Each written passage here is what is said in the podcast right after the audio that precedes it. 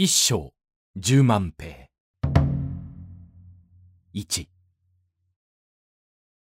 その後玄徳は助州の城へ入ったが彼の志とは違っていた。しかし事の成り行き上また C の情勢も彼に従来のような曖昧な態度や卑屈はもう許さなくなってきたのである。玄徳の性格は無理が嫌いであった。何事にも無理な急ぎ方は望まない。今曹操とは正しく相背いたが、それとても今度のような事件をジャッキして曹操の怒りに油を注ぐようなことは決して玄徳の好むところではなかった。曹操の気象として必ず自身大軍を率いて攻めてくるであろう。何をもって自分は彼にこう教えようか。彼は正直に憂えた。ご心配は無用です。陳東が彼にそう言った。玄徳は怪しんでその理由を反問した。すると陳東は、この助州の郊外に一人死が近畿を楽しんで余生を過ごしている講師がおります。官邸の身を、宮廷の少々を務め、総中は富、人品もよく、と、まるで別なことを話し出した。陳と、そこもとは我に何を説こうというのか。さればです。もしあなたが今の憂いを払わんとおぼしめすなら、一度その講師、提言をお尋ねなされてはいかがかと。書が近畿の慰みなどは、玄徳の心に何の響きもない。彼は世界の画角ですが、あなたにまで風月に遊べとお勧め申すのではありません。孔子提言と河北の炎章とは、共に宮中の喧嘩であった関係から三代の通貨であります。玄徳は深い目を澄ました。今、曹操の意と力とをもってしても、なお彼が常に恐れはばかっているものは、河北の炎章しかありません。河北四州の精兵百余万と、それを引用する文官、武将、帽子、また、河北の天地の富や彼の門地など、抜くべからざる大勢力です。失礼ながら、まだまだあなたごときは、そう彼の眼中にはないでしょう。うん。玄徳は苦笑した。そうだ。曹操の目には、まだ自分などは、と、自らほくそえまれたのである。親しく丁元にお会いあって、炎章への手紙を一つ書いておもらいなさい。丁元が書簡を書けば、炎章はきっとあなたに好意を示しましょう。炎章の合力さえあれば、曹操とて恐れるに足りません。なるほど。御身の辛抱は珍重に値するが、成功はしまい。なぜですか？思うてもみよ。わしはすでに炎章の弟炎術をこの地に滅ぼしているではないか。ですから、そこを丁寧に取りなしてもらうのです。ともかく、世界の講師に世俗の働きをさせるところがこの策の妙たるところなんです。ついに彼を案内として、玄徳は講師提言の門を叩いた。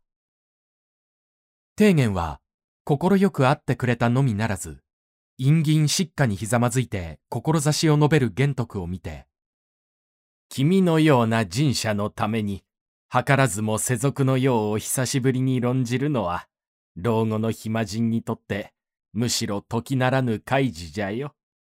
と、早速筆を取って、こまごまと自分の意見をも加え、河北の炎章へ当て一章を書いてくれた。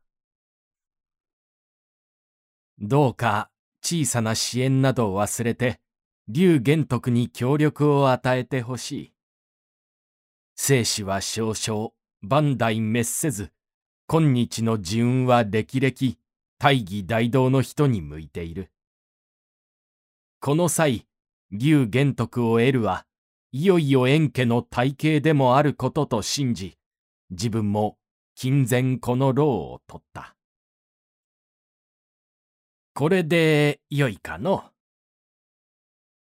提言は自分の分を詩のように吟唱してから封をした。玄徳は押しいただいて門を辞した。牢を巡らして城に帰ると、すぐ部下の孫権を河北へ使いに立てた。2はるばる助手の使い孫権が書簡を携えて河北の府に来たれりというので、袁紹は日を期して謁見を与えた。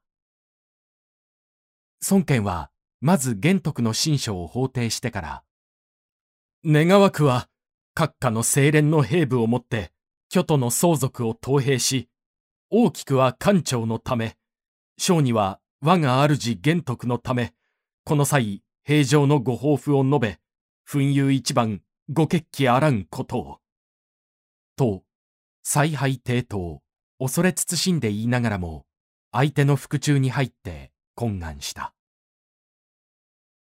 袁紹は一生した。何かと思えば虫の良い玄徳の頼み。彼は先頃、我が弟の演術を殺したではないか。いずれ弟の仇を思い知らしてやろうとは考えていたが、彼に助力を与えんなどとは思ってみたこともない。何を戸惑うてこの炎章に。はっはっはっは。死者に来る者も来る者。面でもつけて参ったか。閣下、そのお恨みは、曹操にこそ向けられるべきです。何事につけ、平等の奸賊は、長命をもってみだりに命じ、背けば、異直の罪をならそうというのであります。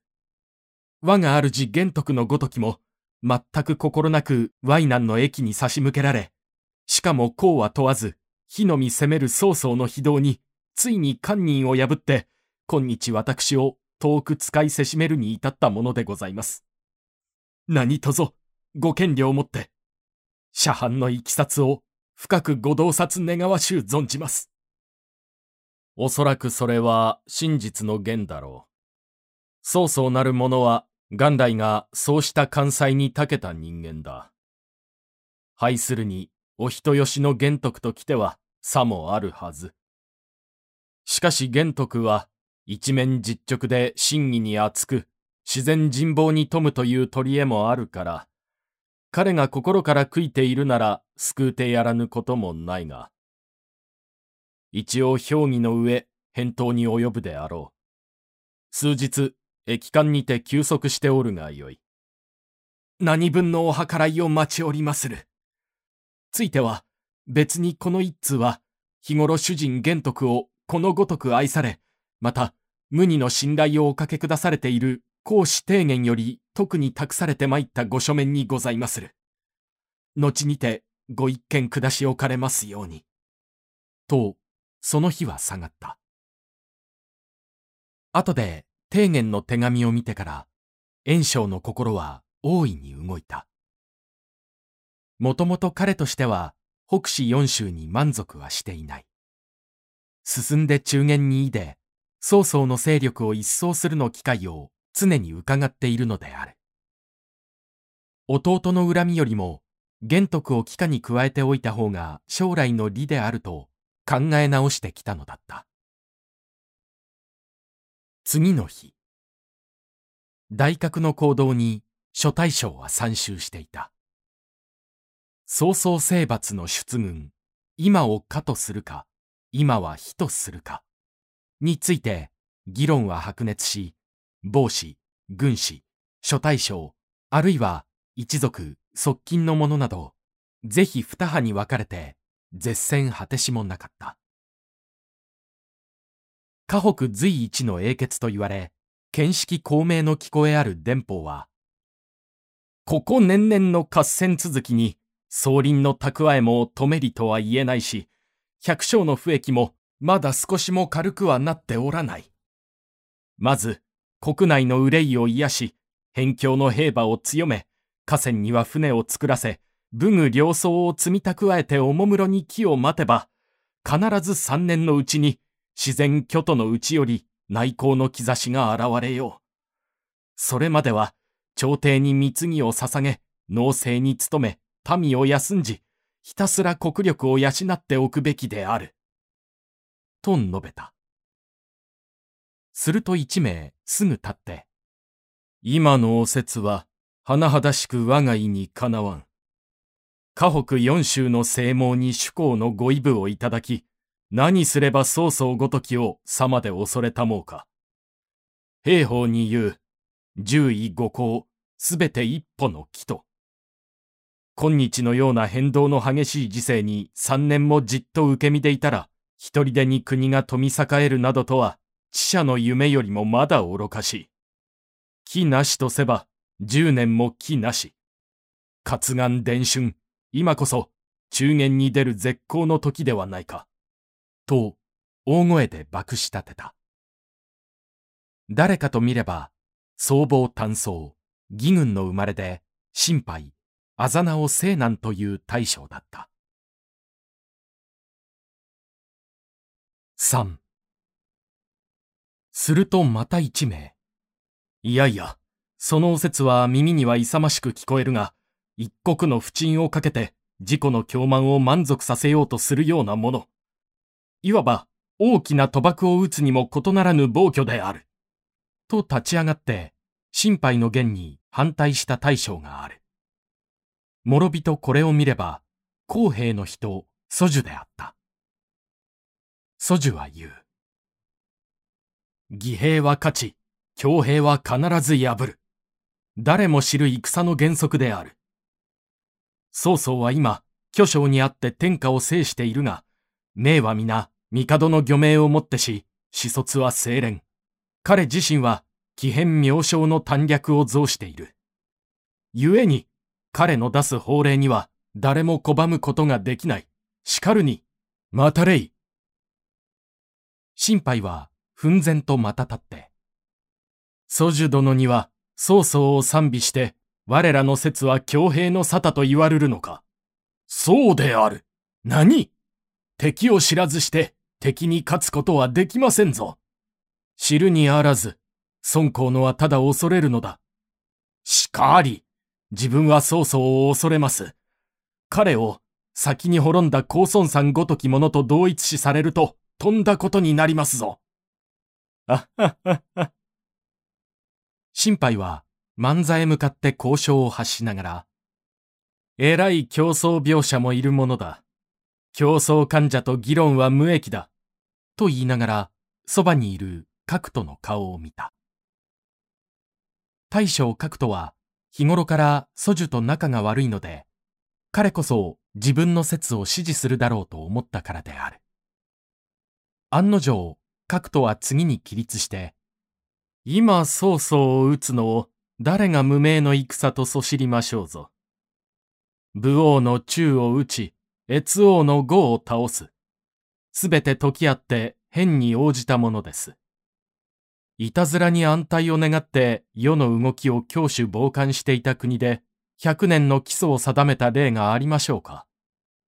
しかも、剣士提言さえ、遠く書を我が君に送って、玄徳を助け、共に曹操を討つこそ、実に今日を置いてはあるべからずと言ってきているではありませんか。我が君には何故のご猶予ですか。特無益な憤論をやめて、即刻ご出兵の命こそ、神羅一同の待つものでございます。と、各との言葉は、その内容は浅いが、恩と朗々、態度が堂々としているので、一時憤憤の祝儀を声なくしてしまった。そうだ。提言は一斉の剣士である。彼がこの炎章のためにわざわざ悪いことを進めてくるはずはない。ついに炎章も意を決めて一方の出軍説を取ることになった。各党、心配などの強硬派は外貨を挙げて退出し、反対した電報や祖樹の輩も、この上は是非もないと、黙々義道から溢れて、やがて出征の命を待った。京都へ、中原へ。十万の大軍は編成された。心配、放棄の二人を総大将に。伝法、順人、巨有を三軍の帽子に。また、顔料、文州の二遊を先方の両翼に。騎馬兵二万、歩兵八万。その他、おびただしい主張や機械化兵団まで備わっていた。河北の地に空も覆うばかりな兵陣の上がり出した頃、玄徳の使い孫権は、得たり、我が君のご武運はまだ尽きない。と、鞭を高く、助手へ刺して急ぎ帰っていた。懐には、援助の儀、承諾の旨を直書した袁紹の返還を持っている。時に、用い方遺憾によっては、暇人の一種といえども、馬鹿にできない働きをする。孔子提言の一便は、かくて、河北の兵十万を曹操へ向かわしめたのであった。